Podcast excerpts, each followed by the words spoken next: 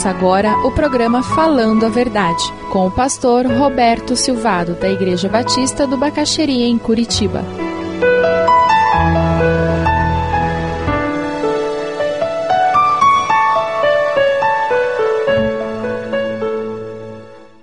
Primeiros Coríntios capítulo 13, versículo 1. Faz sentido um jovem começar um namoro sem que ele esteja sentindo alguma coisa pela pessoa com quem vai começar a namorar? Alguém vem pedir sua filha em namoro ou conversar com você sobre seu filho dizendo que vai namorar alguém e você pergunta: Você gosta daquela moça? Não, não vou muito com a cara dela, mas a gente vai começar a namorar. Faz sentido isso? Um namoro sem amor? O tal do ficar hoje em dia passa perto, né? Faz sentido um casal estar casado, ter o mesmo endereço, dormir na mesma cama e não se relacionar? Ele não sabe onde ela foi, ele não sabe o que ela faz, ela não faz ideia de o que aconteceu no dia dele. Os dois moram no mesmo endereço e vivem vidas paralelas. Têm o mesmo sobrenome, até filhos em comum. Mas as vidas são paralelas, não existe interação, não oram junto, não compartilham os fardos, não celebram as vitórias. Um casamento sem relacionamento, sem interação. Faz sentido vida cristã cristã sem relacionamento com Deus? Faz sentido vida cristã só com atividades religiosas, mas sem comunhão com Deus, sem tempo para ouvir a Deus, para falar com Deus? Faz sentido? Faz sentido vida cristã sem relacionamento íntimo? Sacrifício e serviço não tem significado sem relacionamento. Será que adianta muita atividade sem essa, essa dimensão relacional com Deus, sem esse relacionamento vivo com Deus? Será que é possível nós nos tornarmos ativistas religiosos? É tanto ensaio, é tanta reunião, é tanto planejamento, é tanta classe, é tanto encontro, que a gente não tem tempo de se encontrar com Deus. Você já se sentiu assim? Com tanta atividade religiosa, eclesiástica, tanta coisa boa. Não estou falando em fazer besteira, não. Você está envolvido em tanta coisa boa que você não tem tempo para o melhor, que é sentar aos pés da cruz e conversar com o Mestre. Você já se sentiu assim, sobrecarregado com tanta coisa que você não tem tempo para Deus. Sacrifício e trabalho, sem relacionamento significativo, não tem valor. É isso que 1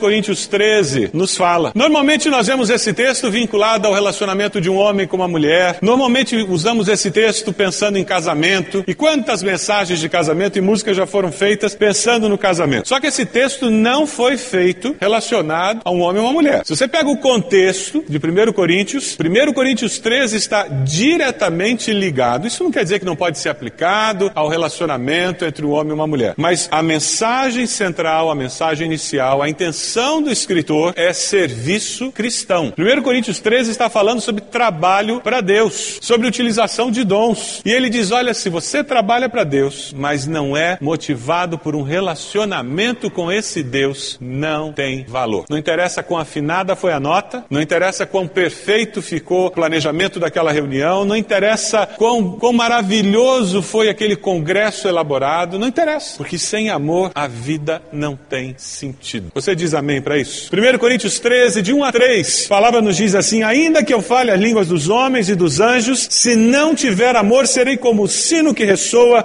ou como o prato que retine. Ainda que eu tenha o dom de profecia, saiba todos os mistérios e todo o conhecimento, tenha uma fé capaz de mover montanhas. Se não tiver amor, nada serei. Ainda que eu dê aos pobres tudo o que possuo e entregue o meu corpo para ser queimado, se não tiver amor, nada disso me valerá. O amor é paciente, o amor é bondoso, não inveja, não se vangloria, não se orgulha, não maltrata, não procura seus interesses, não se ira facilmente, não guarda rancor. O grande tema desse livro que nós vamos estar estudando, e que é o grande tema da Bíblia, é que a nossa relação com Deus é baseada no amor de Deus, que é imutável, eterno, que não acaba, não é condicionado e quando você pensa em vida de oração, vida de oração é um relacionamento amoroso com o Criador. Aí eu vou pisar no calo da maioria dos crentes. Quando a gente fala sobre leitura bíblica, vida de oração e evangelismo, a gente aciona todos os alarmes de sentimento de culpa dos crentes. É mentira ou verdade? Não é verdade? A gente sempre tem um sentimento de que eu não faço o suficiente. A ideia de nós estudarmos esse livro, de nós estarmos refletindo, não é que a gente saia com sentimento de culpa, dizendo miserável homem que eu sou. A gente até tem que passar por esse miserável homem que eu sou, miserável mulher que eu sou. Mas a mensagem do Evangelho é de esperança, é de vitória, é de mudança, é de transformação. Eu passo por essa consciência da minha limitação para descobrir que em Cristo eu posso todas as coisas. E quando você fala em vida de oração, não é diferente, não. Esse livro, ele o conceito dele está baseado em três fundamentos que o autor chama, fundamentos básicos para uma vida de oração. O primeiro deles é que você precisa ter tempo de oração diária como relacionamento com Deus e não como um dever ou uma disciplina. E a gente aqui que tem uma influência muito forte da mentalidade germânica, anglo-saxônica, aí é complicado, porque os disciplinados da vida viram consciência andante da gente, porque eles fazem período devocional todo dia e nunca falham. Por isso que Hitler conseguiu o que conseguiu: disciplina. E muitas pessoas têm essa mentalidade que vida de oração é fruto de disciplina. Aí os latinos que são relaxados, tudo dá jeito. E quando chegar no céu, vou dar um jeitinho com Deus. Aí eles não fazem vida devocional coisa nenhuma, não lê nada. Fizeram 325 propósitos de ler a Bíblia, até hoje não conseguiram passar de um livro. Eu estou apavorado. Como professor do seminário, todo ano eu faço uma pergunta para os alunos do segundo ano. Eu, a minha pergunta é: quantos aqui já leram a Bíblia toda. Sabe o que está acontecendo? O número de alunos que chegam na faculdade teológica, que já leram a Bíblia toda, está diminuindo a cada ano. Eles são um retrato de quem? Do pai e da mãe? Não, da igreja. É porque nas nossas igrejas o número de pessoas que estão lendo a Bíblia inteira está diminuindo. E com relação à oração é a mesma coisa.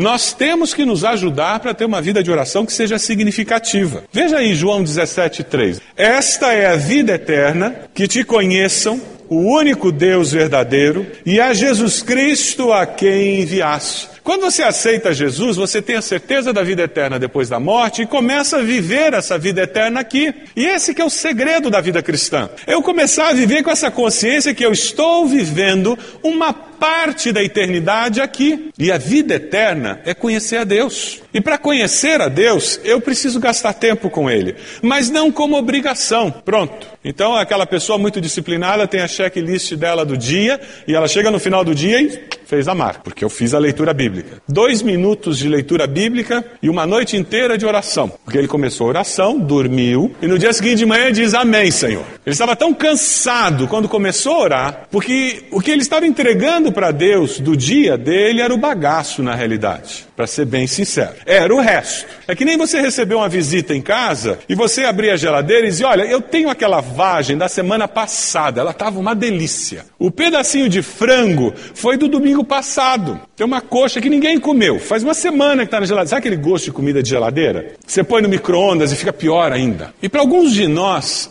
o momento com Deus é o bagaço do dia, é o resto. E depois a gente se admira de que a nossa vida de oração é vazia, é sem graça. E o pior é quando a gente culpa o pastor porque a minha vida de oração é sem graça. As mensagens dele não têm poder. A minha igreja não é espiritual. Eu, eu morro de rir. Como pastor, eu morro de rir e depois me entristeço. Com membros que dizem que a igreja não tem poder, que a igreja batista não tem poder, que eu vou naquela outra, que lá é que é poderoso o negócio.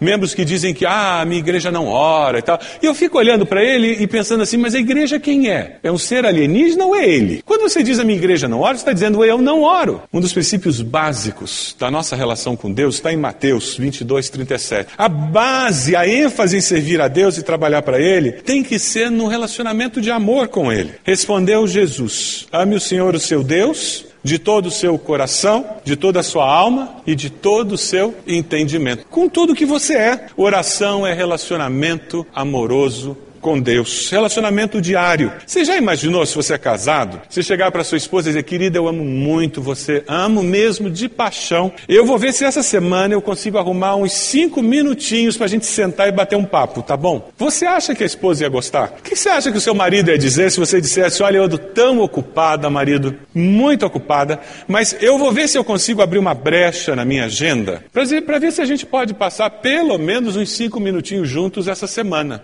Mas sabe, é por porque eu estou muito ocupado, sabe? É, é muita coisa, essa pressão da vida moderna. E não é assim que a gente vai racionalizando, vai se justificando, vai explicando para nós mesmos o porquê que eu não tenho tempo para Deus. Ou então é aquele cara que ele sentou na frente da televisão, ele não tem tempo para Deus, mas ele assiste quatro jornais, as mesmas notícias. E que você, 90% delas, você sabia de cor, porque não muda. É a mesma coisa de Brasília, só mudou o nome do deputado, do senador, mas o assunto é o mesmo mesmo. Ou é aquele que assiste o jogo, depois assiste os melhores momentos, depois assiste os gols, aí vê a mesa redonda, quadrada, retangular, porque ele tem que ver tudo. Mas eu não tenho tempo para Deus. A vida moderna é muito puxada. Sabe por quê? Sabe por que, que você prefere a caixa de bobo ou a internet a gastar tempo de joelhos com Deus? Porque oração para você é mais um trabalho a ser feito. Oração para você não é um relacionamento agradável de alguém com alguém que eu amo. É por isso que você não se sente atraído para dobrar o joelho e orar. Enquanto nós não entendermos que oração é relacionamento com Deus e é um relacionamento de amor, a nossa vida de oração vai ser tão seca quanto palha e vai ser muito sem graça.